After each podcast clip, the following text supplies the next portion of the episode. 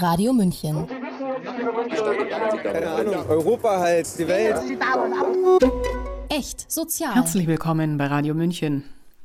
War es das jetzt? Könnte man fragen, wo doch die Restaurants wieder voll sind, die Clubs geöffnet und Schulen und Unis wieder in Präsenz lehren. Der Eindruck ist stark, dass vor allem diejenigen, die sich die sogenannte Corona-Impfung verabreichen ließen, zur Tagesordnung übergehen.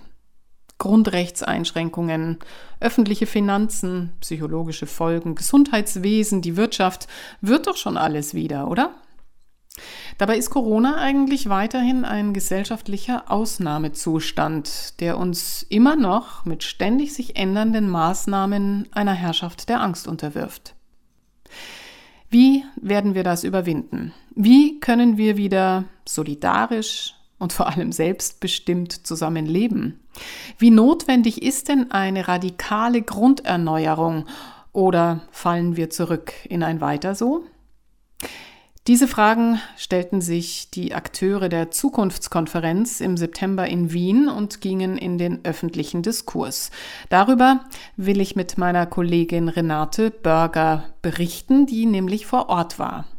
Renate Börger setzt sich seit vielen, vielen Jahren für eine neue, gerechtere und soziale Wirtschaft ein und hat sich unter anderem mit dem Geldsystem auseinandergesetzt. Radio. Radio München. München. Radio München. Wie eingeschränkt hast du dich denn bislang persönlich gefühlt und wie gegängelt in die eine oder in die andere Richtung in dieser Corona-Zeit? Also ich persönlich gehöre eigentlich zu denen, die im Ruhestand leben und gesagt hätten, Mensch, ich kann mich gut selber schützen. Ich hätte auch gerne gehabt, dass man mich fragt, ob ich denn wirklich will, dass die Jüngeren für mich solidarisch in Quarantäne und hinter die Maske gezwungen werden. Nein, ich hätte gesagt, wir Risikogruppen können uns schützen. Und die Ruheständler können von mir aus, wenn sie Angst haben, auch zu Hause bleiben oder vormittags einkaufen. Das hätte man alles organisieren können und vor allen Dingen die Altenheime hätte man schützen können. Aber ich hätte auf keinen Fall gewollt, dass dieser Begriff Solidarität da so stark ins Feld geführt wird und die jüngere Generation, insbesondere die Kinder, derart peinigenden Maßnahmen ausgesetzt sind. Und das hat mich täglich eigentlich gequält. Spätestens, wenn ich meine Enkel von der Schule abgeholt habe, wissend, dass die jetzt sieben Stunden Maske hinter sich haben. Das ist der persönliche Schmerz, den du erleidest. Ob diese für mich ja immer noch unfassbare Krise jetzt trotzdem eine Chance bietet, möglicherweise in wirtschaftlicher Hinsicht das Ruder auch in deinem Sinne umzuschwenken hin zu einer gerechteren Wirtschaft. Das wolltest du jetzt auf dieser Zukunftskonferenz in Wien in Erfahrung bringen. Wie kamst du denn nach Wien? Welche Wege haben dich nach Wien geführt? Da muss ich jetzt auch noch mal ein Jahr zurück, am Anfang von der Krise, also im April 2020, als das alles so anfing und sich verdichtete, hatten ja viele von uns das Gefühl, wow, toll, so ein Lockdown. Jetzt können wir lernen, mit weniger zu leben, weniger fliegen, weniger verbrauchen, weniger kaufen. Die ganze Lieferkette ist in Frage gestellt, der ganze Globalisierungswahnsinn, die Containerschifffahrt, das ist doch super, das steht jetzt alles zur Diskussion. Da gehörte ich zu denen, die eine kleine Phase lang fast euphorisiert waren von diesen neuen Fenstern, die sich da öffnen könnten. Und diese Fenster haben sich aber dann eigentlich dramatisch geschlossen in die andere Richtung. Sehr verdient gemacht hat sich der Promedia Verlag, der auch die Zukunftskonferenz dann auf die Beine gestellt hat, mit einem Buch Lockdown 2020. Und Promedia Verlag, das ist Hannes Hofbauer, der einer der wenigen wirklich sehr stringenten linken Kritiker ist und diesen Verlag hat auch Osteuropa und Europa-Experte bisher und jetzt also Corona-Experte.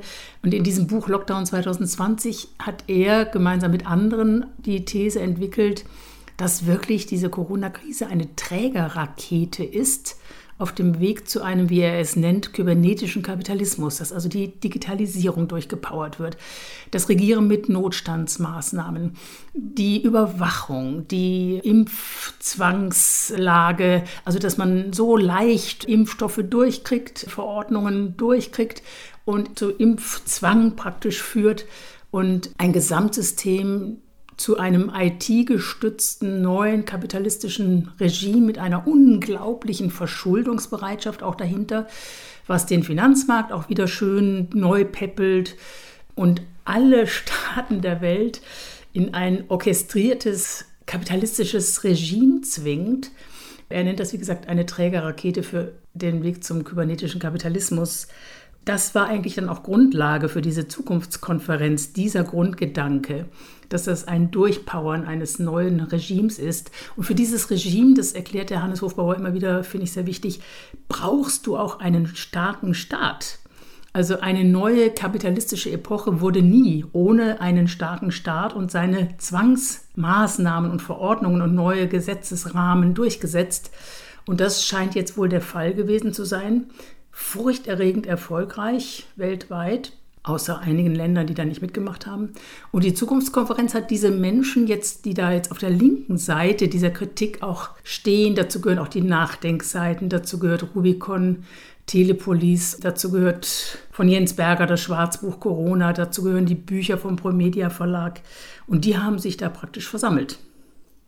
Ein Wirtschaftswissenschaftler, der auch der linken Szene angehört, Karl-Heinz Bontrup, hat sich offenbar auch dafür stark gemacht, konnte nicht anwesend sein, hat aber immerhin ein Grußwort geschickt. Er ist auch in der Arbeitsgruppe Alternative Wirtschaftspolitik tätig. Für ihn steht ja außer Frage, so scheint mir zumindest, dass diese Corona-Krise nicht ohne den ungebremsten Kapitalismus zu betrachten ist. Hören wir mal sein Grußwort. Sie greift ein ganz wichtiges Thema auf, nämlich den Profit.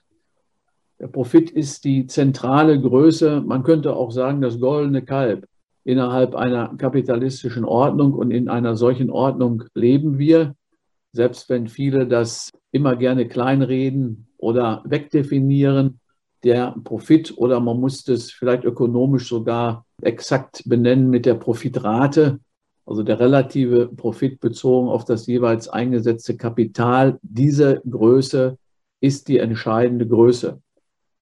Und das Wesentliche an dieser Größe ist, dass es zwei Elemente gibt, die diese Profitrate ausmachen. Einmal, sie ist einseitig, weil das Ergebnis nur einer ganz kleinen gesellschaftlichen Schicht zugutekommt, nämlich den Kapitalisten, den Shareholdern, den Kapitaleigentümern.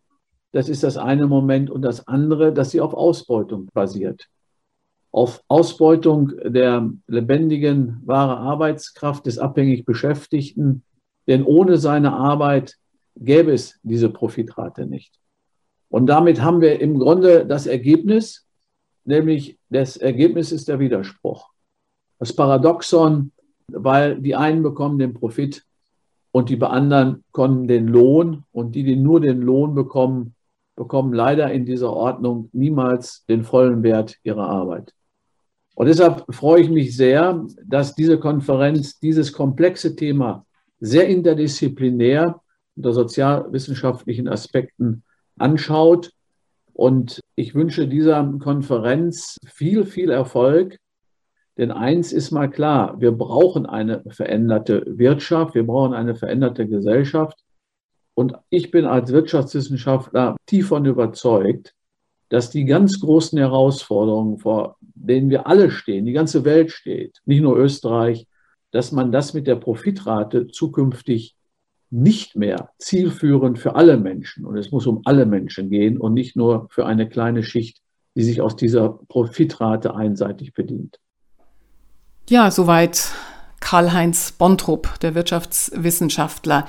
Jetzt hätte ich von dir ganz gerne mal einen kleinen Überblick gehabt. Wer war denn alles da? Welche Themen wurden denn angerissen?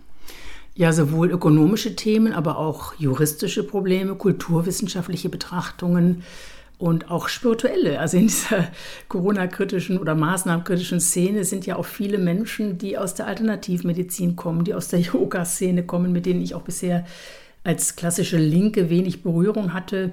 Die waren dort. Aber es waren auch eben zum Beispiel Anwälte für Aufklärung dort, die bisher überhaupt vielleicht gar nicht politisch waren, aber jetzt als Juristen wachgeschüttelt sind vom Schreddern der Grundrechte. Zum Beispiel Michael Brunner ist so ein Rechtsanwalt, der war einfach ein ganz normaler Rechtsanwalt und ist dann durch Corona wirklich wach geworden und hat nachgeforscht und nachgeforscht und immer mehr und tiefer und hat alles in allem dann 30 Verfahren jetzt geführt gegen Corona-Maßnahmen und zwar auch erfolgreich zum größten Teil und hat also erzählt, wie sehr er dann immer frappierend war davon und erstaunt, dass dann auch so wenig Studien hinterlegt waren für die jeweiligen Verordnungen, dass er oft nur Zettelchen, Klebezettelchen in den Akten fand und sich gefragt hat, wie kann das überhaupt sein, dass diese drastischen Verordnungen mit so wenig wissenschaftlichem und verfassungsrechtlichem Hinterland durchgesetzt werden können. Und es sind ja viele Verfahren auch erfolgreich, aber sie hinken immer hinterher. Erstens brauchen sie sechs Monate, bis das Recht gesprochen wird. Und bis dahin hast du unter Umständen schon wieder neue Verordnungen und neue Begriffe, vom Inzidenzwert zur Hospitalisierung zum Beispiel. Und dann gilt das schon wieder alles nicht oder es wird einfach nicht umgesetzt. Eine Meinung aus dem Publikum war dann auch sehr richtig man hätte Widerstand insofern organisieren müssen, dass man sagt, okay Leute, also okay Bevölkerung, jetzt setzen wir mal diese Urteile wirklich konsequent um und wehren uns gegen den Maskenzwang und wehren uns gegen diese und jene Verordnung. Dafür hätte man aber in der Bevölkerung erstmal wissen müssen, dass die erfolgreich durchgeführt wurden, diese Urteile. Genau, deswegen ist natürlich die Medienkritik sehr wichtig gewesen, war auch sehr anwesend natürlich. Michael Mayen vor allen Dingen, auf den wir später noch zu sprechen kommen. Und auch Vertreter vom öffentlich-rechtlichen Rundfunk. Ich bin ja auch beim Bayerischen Rundfunk, habe ich ja auch mein Erwerbsleben verbracht und es war jemand vom ORF dort und einige Medienleute, die ja ihren herkömmlichen Medien den Rücken zugewandt haben oder auch rausgeworfen wurden und damit beschäftigt sind, eine neue oder andere Existenz aufzubauen und völlig ihr Leben umzustellen, also auch dramatische Geschichten. Ja, der philosophische Hintergrund ist, glaube ich, auch nicht zu kurz gekommen. Gunnar Kaiser war da, André Kiss, was war da so die Tendenz? Gunnar Kaiser habe ich nicht erlebt, nur weiß ich, dass es da heftig um zum Beispiel den Begriff des Sozialismus ging. Erlebt habe ich den ungarischen Philosophen Professor Endre Kisch, ich glaube, dass man ihn so ausspricht, den man hier gar nicht kennt, aber in Österreich etwas mehr, der sehr, sehr weit ausgeführt hat, aber auch interessant ausgeführt hat, dass die bisherigen Ideologien, die konservative, die liberale und die sozialistische, alle ihre Schwächen hatten, aber seit 89 die neoliberale Ideologie sich wirklich weltweit als das Narrativ, als die Erzählung durchgesetzt haben, allgemeingültig mit dem Kernsatz Wandel durch Handel, Globalisierung ist was Tolles. Ja, das hat er sehr eindrucksvoll beschrieben, wie jetzt durch Corona dieser Weg nochmal in eine neue dramatische Erfolgsspirale gezwungen wird, also Versammlungen verbieten, Grenzen hochziehen, über Verordnungen regieren, das Geldsystem behalten, das private Eigentum schützen, Eigentum sogar militärisch sichern, den Markt militärisch sichern. Also er hat dann den Ausdruck benutzt, so einen Sieger gab es noch nie. Und das alles dann auch noch gestützt damit, dass man Aufstände zum Beispiel weltweit sehr leicht niederhalten kann, mit dem Begriff, wie er jetzt überall benutzt wird, Gefährder. Also das hatten wir schon im Terrorkrieg immer gehört, Terrorgefährder, die müssen präventiv, muss da ein Krieg geführt werden. Und jetzt werden halt präventive Maßnahmen gegen Gesundheitsgefährder leicht durchführbar nach dieser Corona-Zeit. Und der Begriff der Gesundheitsgefährdung ist jetzt praktisch nach dem Begriff der Terrorgefährdung die Möglichkeit, Polizeiaufgaben, Gesetz neu zu interpretieren und überhaupt Maßnahmen durchzusetzen und auch von der Bevölkerung legitimiert zu wissen. Mhm. Das ist ja schon eher eine dystopische Zeichnung. Ich hoffe, wir kommen bei der Zukunftskonferenz dann auch noch auf positive Gesichtspunkte und Visionen. Aber vorher müssen wir, glaube ich, aufs Geld kommen, auf die Themen, die hier, glaube ich, auch Bankenkrise, Wirtschaft deutlich diskutiert wurden. Wer war denn da da und was kannst du da berichten? Also es war zum Beispiel da Simon Sonne, Sonnenberg von der Monetative. Das ist eine Organisation, die sich um andere Formen der Geldschöpfung kümmern. Und es war da Ernst Wolf, der Oberpromi in Sachen Geldwesen in dieser ganzen Corona-kritischen Szene, der aber wiederum bei den Linken gar nicht registriert wird und auch gar nicht diskutiert wird, weil er für die Linken zu alarmistisch auftritt und weil er auch diese ganzen Corona-Maßnahmen, wie eben auch Hannes Hofbauer, wie eine Trägerrakete für eine neue kapitalistische Runde interpretiert. Und das geht also den Linken zu sehr in eine Richtung von Verschwörungsideologie. Und das ist natürlich sehr, sehr schade, weil Ernst Wolf hat eigentlich Thesen, die wir als Globalisierungskritiker und als Linke seit Jahrzehnten vorbringen über die Entwicklung des Kapitalismus zu einem Finanzkapitalismus mit diesen ungeheuer großen Verschuldungsspiralen und Geldsummen, die gar nicht mehr wirklich gedeckt sind von der Realwirtschaft. Und Simon Sonnenberg hatte angefangen damit zu erklären, dass das Prinzip des Geldes gar nicht so schwer zu verstehen ist, nur die heutigen Verästelungen der Finanzprodukte sind praktisch wie ein unverständlicher Dschungel. Aber das Prinzip des Geldes kann man sich ganz gut vorstellen, indem man sich auf eine Insel versetzt. Das hat er dann mit uns getan, wo also Menschen von Null anfangen, Äpfel ernten oder Saatgut aus den Bäumen in die Erde stecken und ihr Leben neu organisieren und aus dem Holz Hütten bauen und äh, Fische fischen für das Abendessen und Feuer machen. Wer wird jetzt wie bezahlt und nach welchem System? Also eine solche Inselfantasie bringt eigentlich die Grundlagen des Geldes und des Eigentums und die Frage, wer verdient was, warum und wie wird Arbeitsteilung organisiert. Diese Inselfantasie bringt das eigentlich sehr, sehr gut auf die Grundlage zurück und so, dass es jeder Mensch sofort eigentlich mitvollziehen kann. Also kann man auch mal im Freundeskreis machen, diese Fantasie. Ernst Wolf dann, als jemand, der ja viele Bücher geschrieben hat über das Finanzsystem, zum Beispiel Tsunami, ein Buch über das Fluten der Finanzmärkte. Jedenfalls, Ernst Wolf hat ausgeführt, dass wir uns in einer Krise befinden von 200 Jahren Kapitalismus, sieben Jahrzehnte Finanzkapitalismus und aber auch eine Krise der bürgerlichen Demokratie. Er hat das die drei Krisen genannt, die sich jetzt so zuspitzen und wechselseitig verstärken. Und er hat eine absolut dystopische Vorstellung, also wirklich, er ist ganz alarmistisch und spricht von dem Zusammenbruch dieses Systems.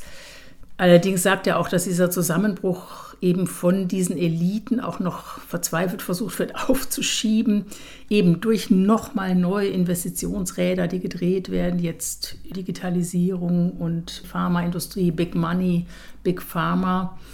Aber trotzdem sagt er auch, dass durch die Digitalisierung ja sehr, sehr viele Menschen ihre Arbeit verlieren werden und deswegen die Kaufkraft gar nicht mehr da sein wird, das ganze Zeug, was dieser Kapitalismus produziert, auch zu kaufen. Und da entwickelt er die These, dass es dann ein Grundeinkommen gibt, und zwar sogar von der Zentralbank gesteuert und auch ausgegeben, also als eine Buchung auf deinem Konto und es somit in gewisser Weise ein gewisser sozialer Frieden und eine gewisse Kaufkraft aufrechterhalten werden. Aber krisenhaft ist so eine Aussicht natürlich auch, weil wie soll sowas funktionieren? Und wenn Menschen keine Arbeit mehr haben und unzufrieden sind, also es wird ja auch grauenhaft. Aber vor allen Dingen geht es ihm um das Geldsystem und es ist alles sehr diskussionswürdig, was er da entfaltet und auch sehr gut fundiert. An der Stelle können wir ja das Interview einspielen, das du, Renate Börger, auf der Zukunftskonferenz 2021 in Wien mit Ernst Wolf geführt hast. Er geht also tatsächlich vom Zusammenbruch des Finanzmarktes aus. Deswegen will man den einfach künstlich aufrechterhalten, indem man den Menschen, die dann keine Arbeit mehr haben, ein universelles Grundeinkommen zugibt. Das ist allerdings kein humanitärer Akt, sondern man will Menschen, die als Konsumenten ausfallen, wieder zu Konsumenten machen, indem man ihnen einfach künstlich dieses Geld zuschustert. Aber das wird auf Dauer eben nicht funktionieren. Dieser, dieser Mechanismus ist, ist ein äh, letzter Rettungsversuch des bestehenden Wirtschaftssystems, der auf keinen Fall funktionieren wird. Warum also, wird er nicht funktionieren? Mal abgesehen von den Fragen, wie inhuman das ist, wenn Menschen keine Beschäftigung haben und so abgehängt sind mit so einem abgespeisten Grundeinkommen. Aber warum meinen Sie jetzt rein? Äh, weil, weil es dem, dem Wettbewerbscharakter unserer Wirtschaft nicht entspricht. Wenn Leute ein, ein universelles Grundeinkommen erhalten, dann werden sie die, die gezwungen werden, dieses Geld innerhalb eines bestimmten Zeitraumes auszugeben. Und das wird bedeuten, dass die Produzenten merken, wenn die Nachfrage künstlich angehoben wird, dann werden die die Preise auch erhöhen. Das wird also zu einer Spirale führen, dass immer die Preise angehoben werden und anschließend das universelle Grundeinkommen auch wieder angehoben werden muss. Also das ist eine Preisspirale, die in eine erst galoppierende und später eine Hyperinflation führen wird. Also es gibt keine Möglichkeit, das Ganze zu kontrollieren, außer durch absolute Preiskontrollen, dass man sagt, also bestimmte Preise dürfen nicht weiter erhöht werden. Das heißt aber, dass das Profitmotiv wegfällt für die Unternehmen. Also wenn man dieses System wirklich so über längere Zeit am Leben erhalten will, dann geht das nur mit absolut diktatorischen Maßnahmen. Und ja, und das haben Sie ja auch eindrucksvoll mal geschildert. Wenn wir das jetzt nicht wollen, diese diktatorischen Maßnahmen. Ja, die diktatorischen Maßnahmen lesen dann aus, dass man einerseits Preiskontrollen macht und dass man dieses digitale Zentralbankgeld, über das das universelle Grundeinkommen dann kommt, dass man das ganz gezielt lenkt und steuert. Man wird den Leuten dann irgendwann sagen, also so und so viel von dem Geld dürft ihr für Nahrungsmittel ausgeben, so und so viel dürft ihr für eure Miete ausgeben.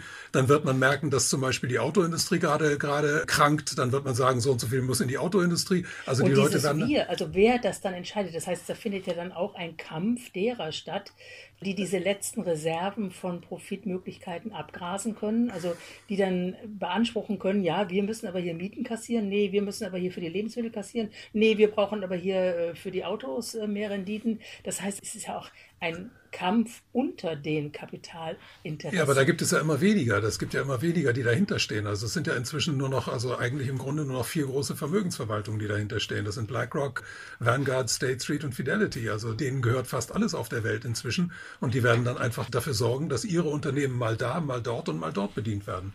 Ach so, okay. Gut, ja, also diese Dystopie haben wir jetzt vor Augen.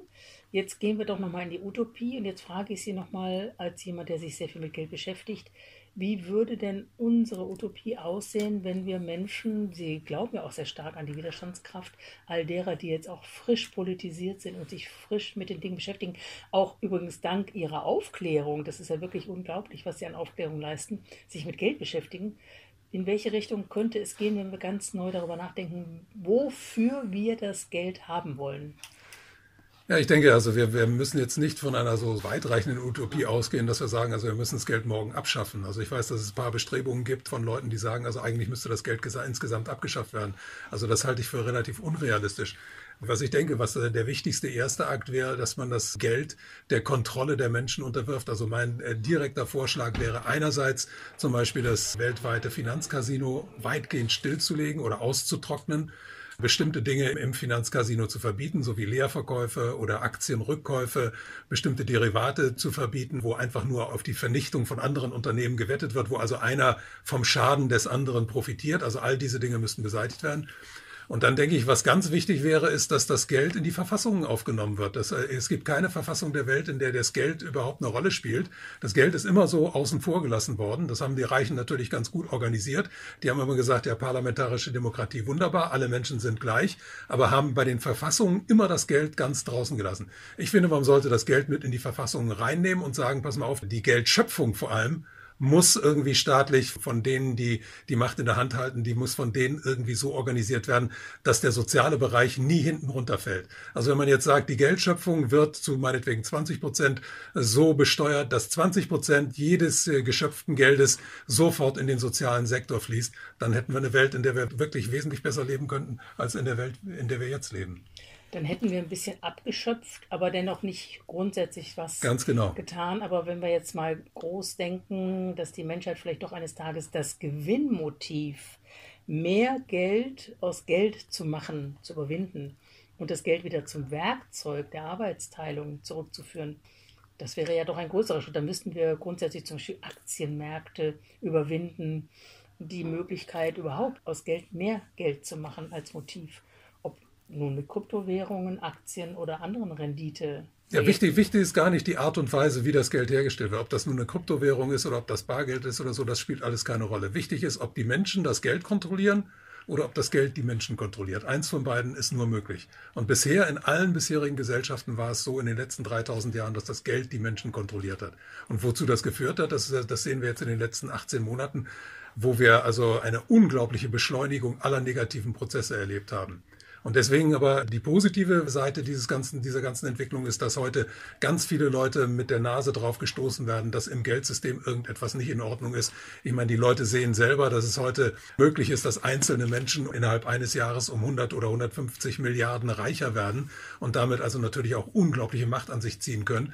Und in dem Maße, in dem Menschen so etwas erkennen, werden sie kritischer. Und dann hat man auch die Möglichkeit, mit diesen Menschen tatsächlich einen Widerstand gegen dieses bestehende System zu organisieren und dann darüber nachzudenken, wie das Folgesystem dann tatsächlich ja. aussehen sollte. Und ich finde, es muss auch endlich mal wieder deutlich werden, wie obszön und unmoralisch das Ganze ist. Das ist zweifellos so. Also da sind wirklich ganz, ganz schreckliche Dinge im Gang. Also gerade wenn man so sieht, diese ganze Entwicklung des Transhumanismus, wie der Mensch da mit der Maschine verquickt werden soll, wenn man sieht, wie im Moment der Weltraum bestückt wird mit einem Satelliten nach dem anderen, wie die Militarisierung des Weltraums voranschreitet. Also das sind alles ganz grausige, ganz schreckliche Entwicklungen. Und deswegen ist es so wichtig, die Leute aufzuklären, damit diese ganzen Prozesse möglichst schnell gestoppt werden können. Ja, wir wissen, was wir zu tun haben. Absolut. Was wir auch beobachten, ist, dass jetzt bei dieser Krise ein riesiger Konzentrationsprozess stattfindet von den Großen, die dann die Kleinen aufkaufen. Wenn wir aber sagen, der Mittelstand wird da zerstört, dann meinen wir wirklich einen großen Konzentrationsprozess. Am Beispiel zum Beispiel der Plattformen könnten Sie das. Ja, ganz genau. Die Plattformindustrie, die äh, profitiert ganz, ganz massiv von der gegenwärtigen Krise. Also man sieht, einzige einzelne Unternehmen profitieren unglaublich. Also ich glaube, am meisten profitiert hat Lieferando, dadurch, dass eben dieser Lockdown passiert ist und die ganzen Gastronomen keine Gäste mehr empfangen durften, mussten die auf den Lieferservice zurückgreifen und die meisten Gasthöfe waren nicht in der Lage und die meisten Restaurants also selbst Leute zu engagieren. Die haben es dann über Lieferando gemacht, mussten dann irgendwelche Knebelverträge unterschreiben und inzwischen ist es soweit, dass Lieferando eigene Webseiten für diese ganzen Gastronomen ins Internet setzt, gegen die die sich nicht wehren dürfen. Also weil die rechtliche Lage einfach zugunsten von, von Lieferando spielt. Und das Entscheidende ist, Lieferando ist nur ein Unternehmen von vielen, die zu Takeaway in Amsterdam inzwischen gehören. Also da ist auch ein riesiger Konzentrationsprozess im Gang gewesen. Wir hatten auch noch Foodora, wir hatten Lieferheld, die gehören inzwischen alle zu Takeaway in Amsterdam. Also da ist ein unglaublicher Konzentrationsprozess im Gang. Und der große Verlierer sind die kleinen Restaurants. Das gleiche gilt für andere Bereiche. Booking.com macht das gleiche in der Hotellerie. Also es gibt kaum ein kleines Hotel heute noch, was ohne Booking.com auskommt. Aber selbst wenn ein Hotel gerne ohne Booking.com arbeiten würde, wäre das gar nicht möglich, weil Booking.com an Google sehr hohe Beträge zahlt dafür, dass das Booking.com-Logo oder dass deren Eintrag im Internet immer vor den einzelnen Hotels steht. Und die Leute bei Booking.com auch bessere Konditionen bekommen. Also wenn ich bei Booking.com einen, einen Gasthof irgendwo in der deutschen Provinz buche, dann verspricht mir Booking.com, dass ich ganz kurzfristig noch absagen kann, also dass den, den Auftrag stornieren kann. Damit können diese kleinen äh, Hotels und diese kleinen Gasthöfe natürlich nur sehr schwer mhm. leben, weil früher war das bei denen gang und gäbe, dass man gebucht hat und gesagt hat, spätestens zwei Wochen vorher ist klar, dann muss ich meine Buchung bezahlen. Da gibt's nicht mehr Stornieren in letzter Minute. Also diesen Bedingungen werden die unterworfen. Und das sehen wir in allen Bereichen. Flixbus hat das ganze Busgeschäft unter sich. Und Flixbus und ähnliche machen das auch so, dass sie lange Phasen überleben können, wo sie gar kein Positiv, sondern ein Minusgeschäft sogar in Kauf nehmen, bis sie dann so eine Monopolstellung haben. Das heißt, während dieser ganzen Zeit müssen die ein riesiges Finanzpolster mobilisieren können. Das haben sie ganz schnell. Und zwar, da gibt es natürlich sehr viele große Investoren im Hintergrund. Und diese Investoren wissen, dass das ein sehr lukratives Geschäft sein kann. Also der Extremfall, das ist Uber. Uber hat über sechs, sieben Jahre mit großen Milliardenverlusten gearbeitet, hat also seine Fahrten unter dem Preis, den es Uber gekostet hat, angeboten, nur um die Konkurrenz auszuschalten. Uber hat im Hintergrund den saudischen Staatsfonds und ich glaube auch den norwegischen Staatsfonds. Also da sind Geldgeber, die über riesige Reserven verfügen und die dafür sorgen, einfach nur, dass Uber möglichst schnell zum Weltmarktführer wird. Dann, wenn sie Weltmarktführer sind, dann werden sie selbst die Margen festlegen, die sie von den Leuten nehmen. Ja. Das gleiche Prinzip hat Flixbus verfolgt und das gleiche Prinzip verfolgen. Im Grunde alle Plattformen, weil früher war es so, wenn man ein Unternehmen gegründet hat, das war erstmal lokal, dann war es regional, dann national und dann supranational. Also das war ein langsamer Wachstumsprozess.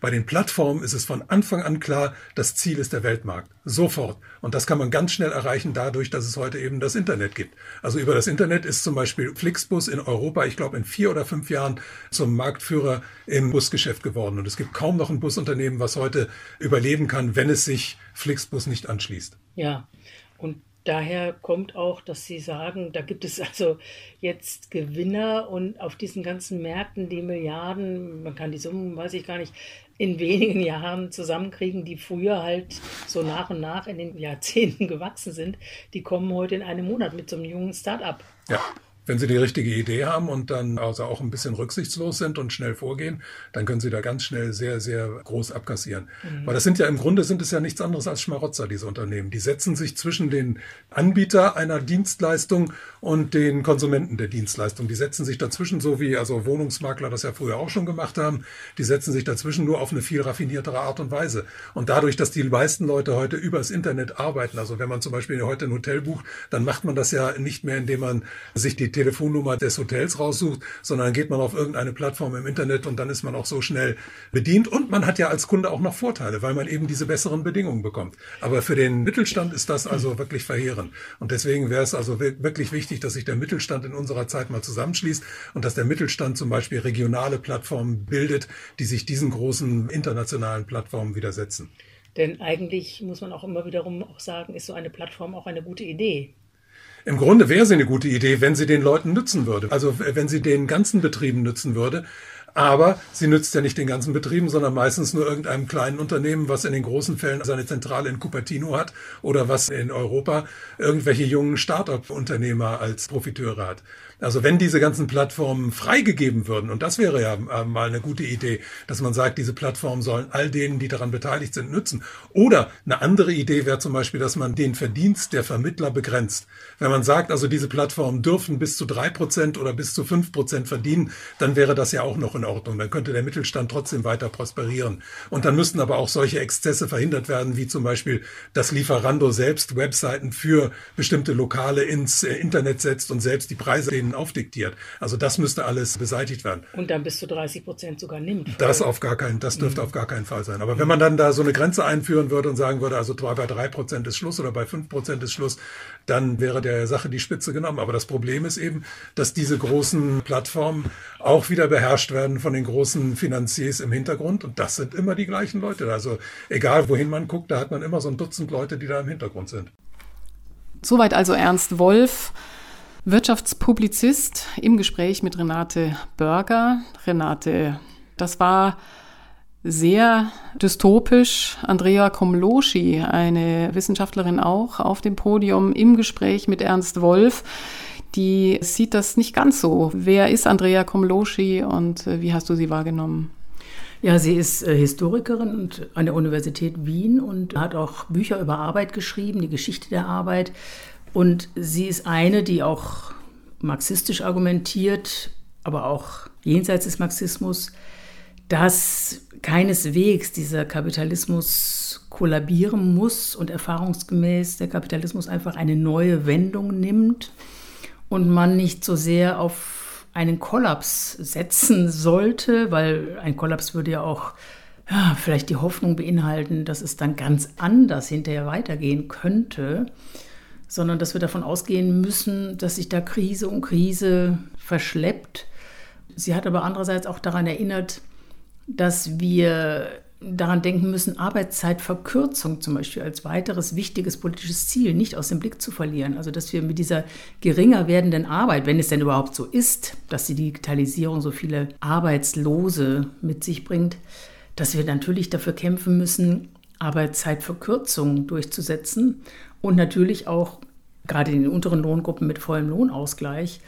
Und das war so ein bisschen auch ihre Kritik, dass Ernst Wolf diese Aspekte nicht genug im Blick hat, sondern wirklich nur auf das Finanzsystem blickt.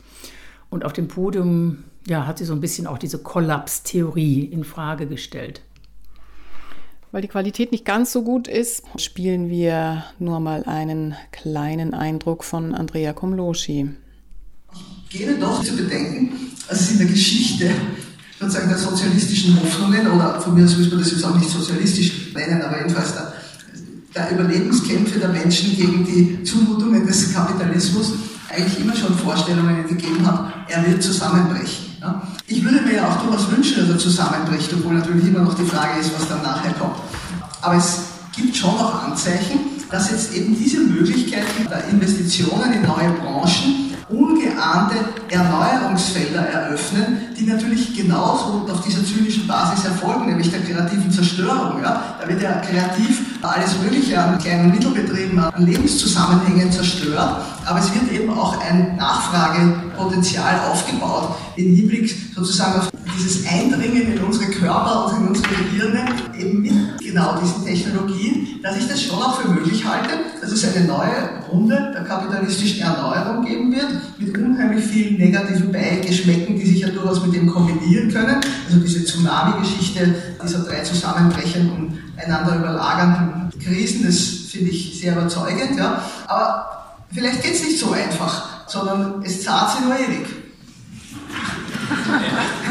Das zahlt sich noch ewig, also das zieht sich noch ewig, glaubt Andrea Komloschi. Renate, wie könnten wir denn hier auch eine Beschleunigung reinbekommen? Gibt es da irgendwelche Zukunftsvisionen? Wie kann die Aufklärung besser funktionieren? Da kommen natürlich die Medien ins Spiel und Professor Mayen, den du ja dann auch getroffen hast und sprechen konntest.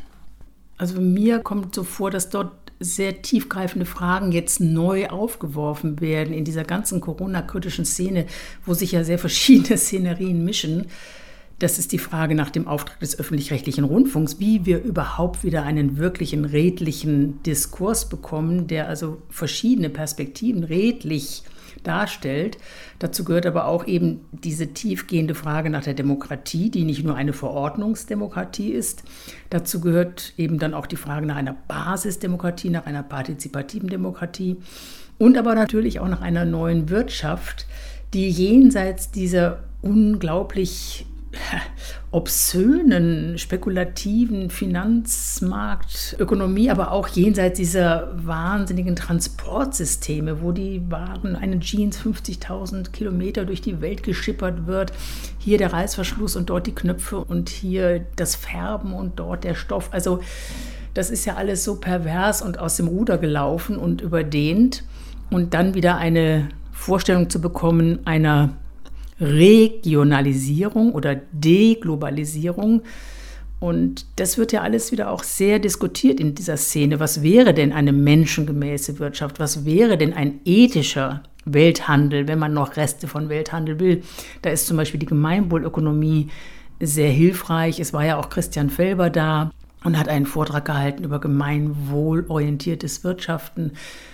Ja, und dazu gehört eben natürlich eben auch diese Diskussion über die öffentlich-rechtlichen Systeme. Und Michael Mayen, der Medienwissenschaftler, hatte dort eine ganz konkrete Utopie, von der wir jetzt auch mal hören, nämlich eine geschrumpfte öffentlich-rechtliche Struktur, in der, naja, das hören wir jetzt, was er sich vorstellt. Ich finde das eine super Idee, öffentlich-rechtlichen Rundfunk. Das ist eigentlich ein Rundfunk, der dem Kapitalverwertungsinteresse entzogen ist, der eigentlich auch der Politik entzogen ist, der uns gehört, uns allen gehört, weil wir alle ihn finanzieren. Also sollten wir eine Form finden, in der wir uns mehr um diesen Rundfunk kümmern können, indem wir uns diesen Rundfunk zurückholen, damit er das macht, was guter Journalismus machen sollte, nämlich möglichst alle Perspektiven, alle Themen auf die große Bühne bringen. Gleichzeitig sind Sie pessimistisch, was die bestehenden Rundfunkanstalten betrifft und sagen, wir müssen das schon von Grund auf neu denken und neu aufbauen. Und Sie haben auch eine ganz konkrete Vision. Ja, die Vision soll das Nachdenken über Rundfunk ein bisschen aufbrechen. Ich schlage vor, dass wir einen neuen öffentlich-rechtlichen Rundfunk bauen, den wir mit 2 Euro pro Haushalt und Monat finanzieren. Ein Euro sollte gehen in eine nationale Rundfunkanstalt, der zweite Euro in eine lokale Rundfunkanstalt. Diese beiden Anstalten sollten sich auf Journalismus konzentrieren, sollten also all das, was auch sehr teuer ist, wie Sportrechte, wie Unterhaltungsshows, Quizsendungen, Musiksendungen, teure Spielfilmrechte, das sollte an den privaten Rundfunk, an Streaming-Plattformen gegeben werden. Und das, was den Kern von Informationsgesellschaft ausmacht, nämlich Journalismus, das sollte im Zentrum dieses neuen öffentlich-rechtlichen Rundfunks stehen. Aber das heißt auch, das sehe ich ein bisschen kritischer als Sie, dass man auf alles, was Familienunterhaltung betrifft, was Tatort betrifft, den Kindersender, also auch, ja, bleiben wir auch ruhig mal bei Unterhaltung, also als etwas, was uns als Gesellschaft auch verbindet. Also jedenfalls war es früher so, dass man eine harmlose Quiz-Sendung samstagsabends hat, wo die ganze Familie sich versammelt, jedenfalls die kleineren Kinder noch. Und dass man einen Tatort hat, über den man redet, der auch öffentlich-rechtlich finanziert ist. Also es ist ja doch ein breiteres Spektrum, was eine Kultur und eine Gesellschaft zusammenhält. völlig richtig. Ich denke aber, dass das Angebot von privater Seite mindestens genauso gut produziert werden kann. Wenn man sich jetzt anschaut, was Netflix an Serien aus der ganzen Welt liefert, wenn man die Dokumentationen anschaut, die es auch auf Netflix gibt, wenn man sich Sportsendungen anguckt, die ich auf Streamingportalen sehen kann, dann ist da mindestens die gleiche Qualität da wie beim öffentlich-rechtlichen Rundfunk. Wenn wir den Beitrag senken auf 2 Euro pro Monat, dann haben wir ja 16 Euro mehr im Monat zur Verfügung, wo wir dann Geld auf solchen Plattformen ausgeben können. Vielleicht muss ich noch ein wichtiges Element ergänzen, warum das tatsächlich ein neuer öffentlich-rechtlicher Rundfunk wäre. Mir schwebt vor, dass wir wirkliche Publikumsräte haben. Also nicht mehr Rundfunkräte, die von der Politik dominiert werden, die Aufsicht über diesen öffentlich-rechtlichen Rundfunk ausüben lassen, sondern uns, das Publikum. Das könnte über ein Losverfahren passieren, in dem jeder die Möglichkeit hat, da reingewählt, reingelost zu werden oder über ein Wahlverfahren, wo sich Menschen als Rundfunkräte zu, oder Publikumsräte zur Wahl stellen und dann tatsächlich ernst nehmen, was da an Aufsichtspflichten, auch an Pflichten tatsächlich auf uns zukommt. Und also das Fernsehen soll dann eben aber nicht mehr werbefinanziert privat sein, sondern Bezahlsysteme, damit sie eben nicht von Werbung abhängig sind. Gut, ich würde davon ausgehen, dass dieser neue öffentlich-rechtliche Rundfunk publikumskontrolliert, Journalismus fixiert, mit bestimmten Standards im Journalismus auch, über die wir vielleicht auch noch reden können, da müsste es um Transparenz gehen, um Vielfalt gehen, dass dieser neue öffentlich-rechtliche Rundfunk ausstrahlen würde auf alle Angebote, die über Werbung finanziert werden, über Gebühren, weiß ich, äh, Plattformgebühren, äh, Monatsgebühren wie Sky oder äh, Netflix oder Magenta Sport, dass das auch diese Angebote verändern würde über solche Ausstrahlungseffekte. Aber es wäre wahrscheinlich so, ich meine, Sie bezahlen jetzt freiwillig für Ihre Fernsehbedürfnisse, weil Sie das auch einsehen und weil Sie das Geld haben und gut bezahlt sind, gut genug. Wenn man jetzt wenig Geld hat, würde man dann aber ausweichen auf Sender, die dann werbefinanziert sind. Das heißt, da ist man dann in diesem ganzen Terror der Werbung wiederum unterworfen. Klar, die Werbung ist der Preis, den man dann für diese Angebote zahlen müsste. Aber wie gesagt, wir hätten ja pro Haushalt 16 Euro mehr zur Verfügung. Dafür könnte man schon einiges machen. Also mein Sportsender, den ich habe, der kostet 10 Euro im Monat. Der bringt schon sehr, sehr viel von dem, was ich im Sport haben will. Ich weiß nicht, Netflix-Abo liegt, glaube ich, auch so zwischen 10 und 15 Euro. Mhm. Also mit diesen 16 Euro mehr hätte man auch was zur Verfügung, mit dem man dann was machen kann. Wenn man sich einzelne Filme kauft auf den großen Plattformen, die sind ja auch für relativ wenig Geld zu haben.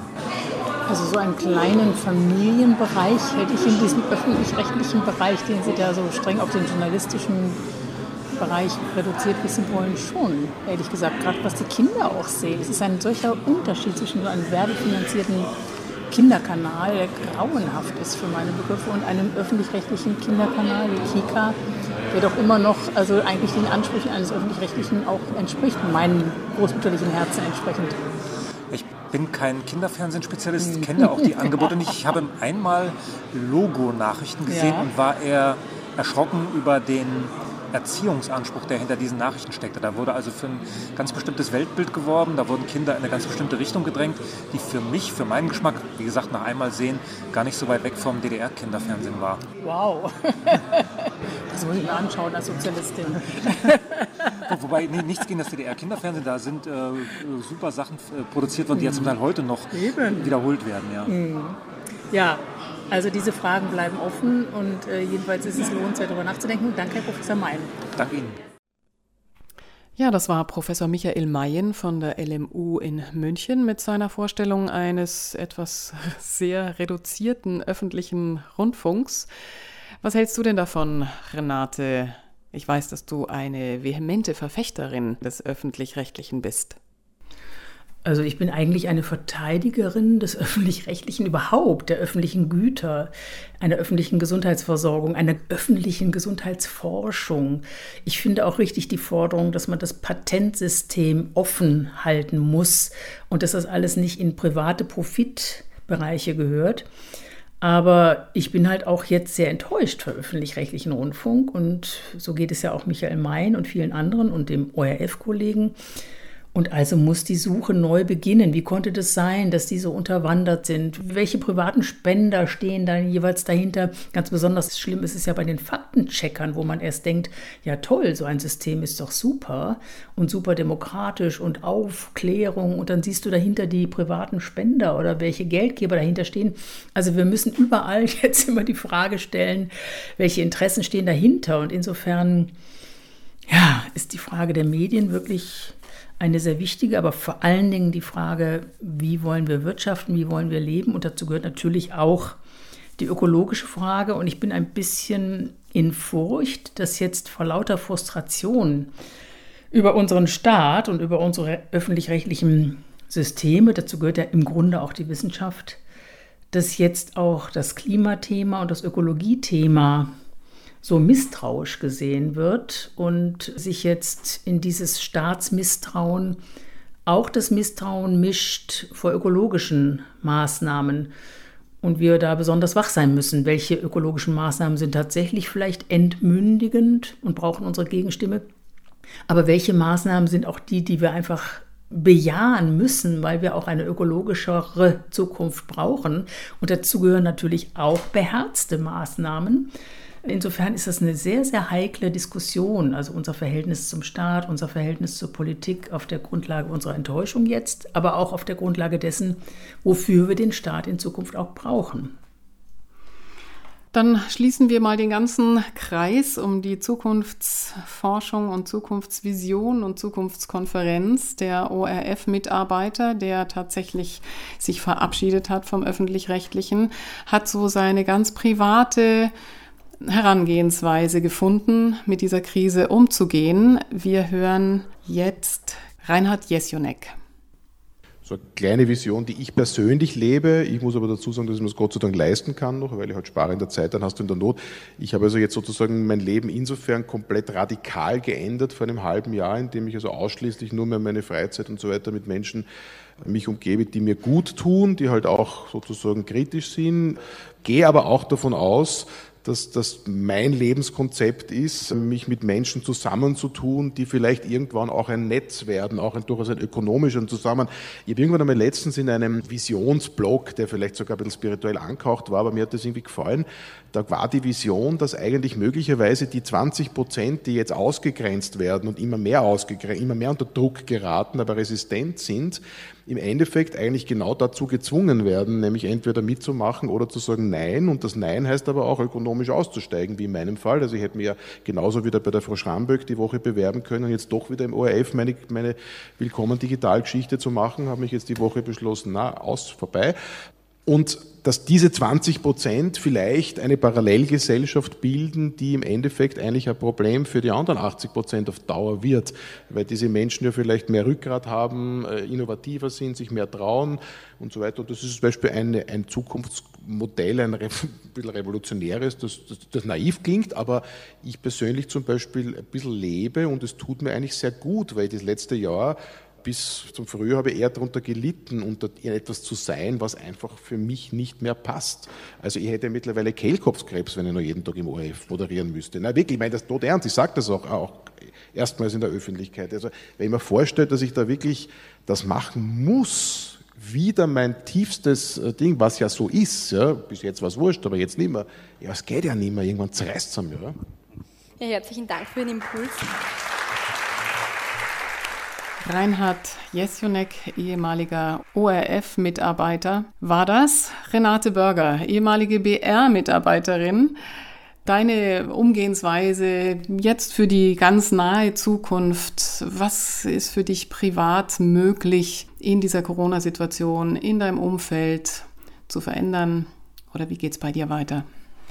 Ich finde das echt eine sehr, sehr schwierige Frage. Ich suche nach Formen der Versöhnung, ich suche nach Formen der Lebbarkeit, ich suche aber auch nach Formen des Widerstandes. Ich habe meinen gesamten Freundes- und politischen Kreis praktisch neu geordnet und auch mit vielen Trennungsschmerzen verbunden, aber auch natürlich viel Neufindung. Wir jetzt zum Beispiel, ich bin ja eigentlich bei Radio Lora und jetzt haben wir zwei du, die du früher bei Radio Lora warst und jetzt nicht mehr bist. Und jetzt haben wir hier wieder neu zusammengefunden.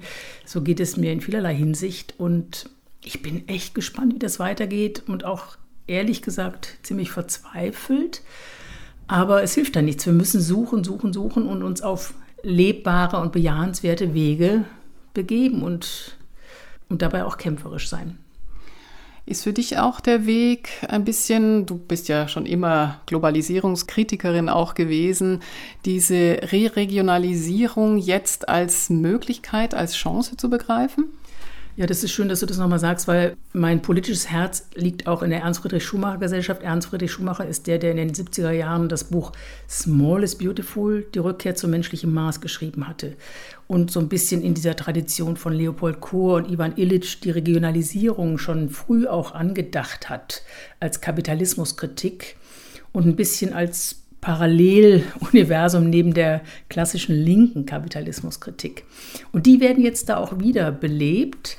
Und das freut mich, weil das menschliche Maß ist ja das, was auch in der Gemeinwohlökonomie und auch in der Anthroposophie, also der Wirtschaft als sozialem Ort, ja, da geht ein gemeinsames Suchen jetzt wieder los.